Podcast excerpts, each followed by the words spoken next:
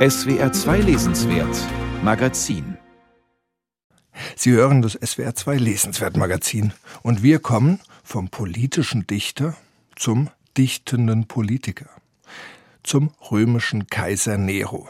Er fasziniert seit Jahrtausenden. Ich habe Nero noch nie so gut lesbar porträtiert gefunden wie in einem gerade erschienenen Buch von Alexander Beetz. Der lebt und arbeitet in Konstanz als Bibliothekar und er hat für den Rowold Verlag das Buch geschrieben Nero, Wahnsinn und Wirklichkeit. Das Buch beginnt mit dem Satz Nero war schwanger geworden. Damit hat mich der Autor sofort gecatcht. Seitdem muss mein Umfeld immer neue Nero-Anekdoten ertragen. Herr Beetz, sagen Sie bitte, was hat es mit Neros Schwangerschaft auf sich?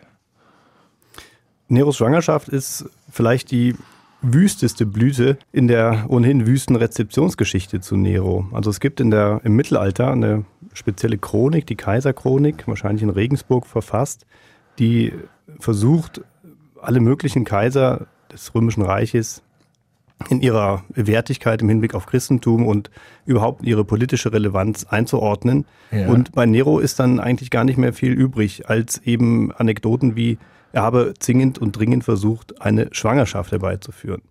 Ja. Was dann auch klappte. Allerdings, Wie hat geklappt?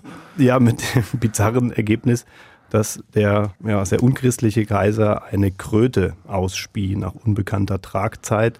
Also einfach eine Anekdote, die mit okay. Nero selber wahrscheinlich gar nichts zu tun hat. Aber was man sieht, man, was man dem Kaiser zutraut.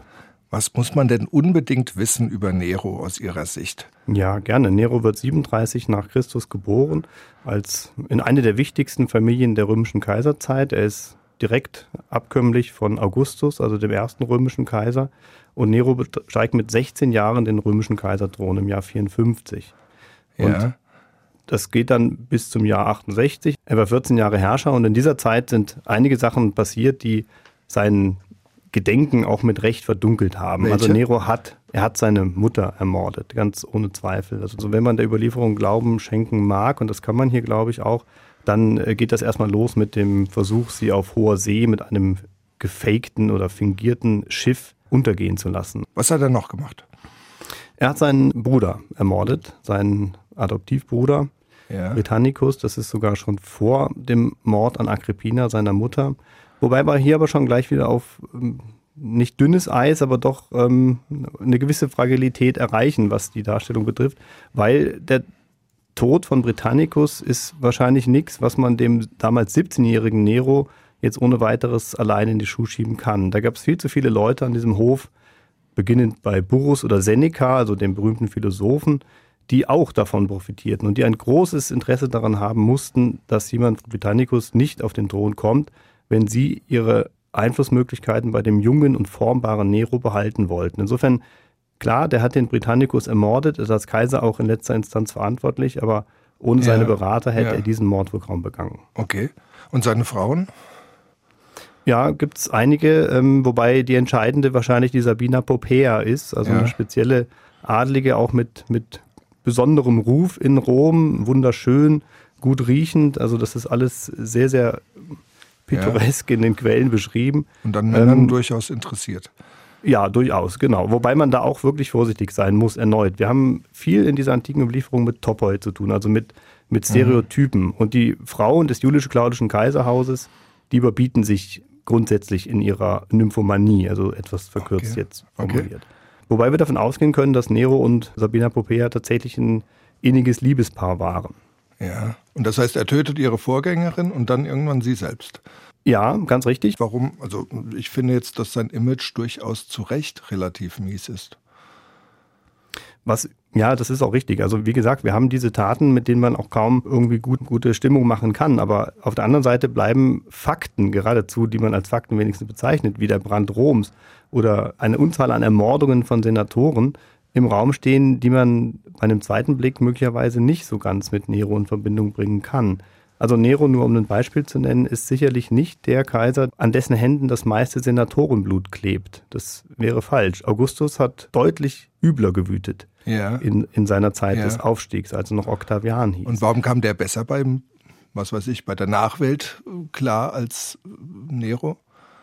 Augustus hat den Vorteil, dass er diese gesamte Staatsform, den Prinzipat, also die Zeit ja. die dann auch mit Augustus für uns als Kaiserzeit bezeichnet wird, erfindet. Also er schafft es, aus diesen Bürgerkriegswirren letztendlich einen neuen Staat entstehen zu lassen. Kann das miese Image von Nero vielleicht auch damit zusammenhängen, dass er so eine Art Künstler-Image sich dauernd geben wollte? Ja, das ist ganz, ganz sicher damit verbunden, weil dieses Künstler-Image, der Kaiser als Künstler, nichts war, und zwar gar nichts war, was Augustus intendiert hatte oder was er vorgelebt hatte bei seiner Definition, bei seiner Erfindung des römischen Kaisertums. Also ein Kaiser, der gleichzeitig auf der Bühne sich inszeniert, der sich äh, ja auch irgendwie unmännlichen Dingen da, äh, dargibt ja, oder, ja. oder, oder sich in, in Milieus bewegt, die eben den Unfreien, den Sklaven, den Unterschichten eigentlich gehörten.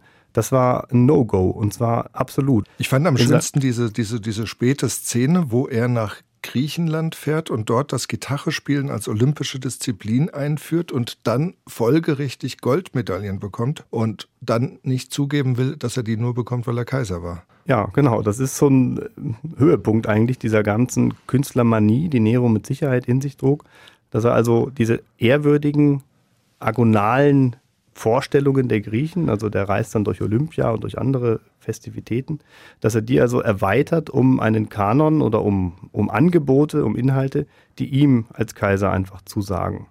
Wobei er aber damit auch offene Türen einläuft. Also in Griechenland selber ist dieses musische und dieser ganze Aspekt des, des künstlerischen deutlich weniger verpönt als in Rom. Sie verzichten völlig auf Parallelen zu heute. Dabei habe ich beim Lesen sehr oft an, an Herrscher von heute gedacht. Also zum Beispiel Donald Trump. Ging Ihnen das auch so? Hatten Sie das beim Schreiben? Haben Sie das irgendwo zwischen den Zeilen versteckt? Ich habe es bewusst versteckt, ehrlich gesagt, weil mir ging es in der Tat so. Also natürlich ist der Versuch, Nero auch in vielen Bereichen in die Gegenwart zu holen, verführerisch. Aber wir haben halt doch mit einer eigenen Zeit zu tun. Die Antike steht halt sehr für sich. Sie ist sehr genuin, ist eine eigene Epoche, die in ihrem ganzen Funktionieren, glaube ich, oft nicht so recht in die Gegenwart zu transportieren ist. Ich sprach mit Alexander Beetz über sein Buch Nero, Wahnsinn und Wirklichkeit. Das Buch ist bei Rowold erschienen und weckt im Leser von heute mehr Parallelen zwischen Rom und der Gegenwart, als man sich das vorher vorstellen kann. Herzlichen Dank.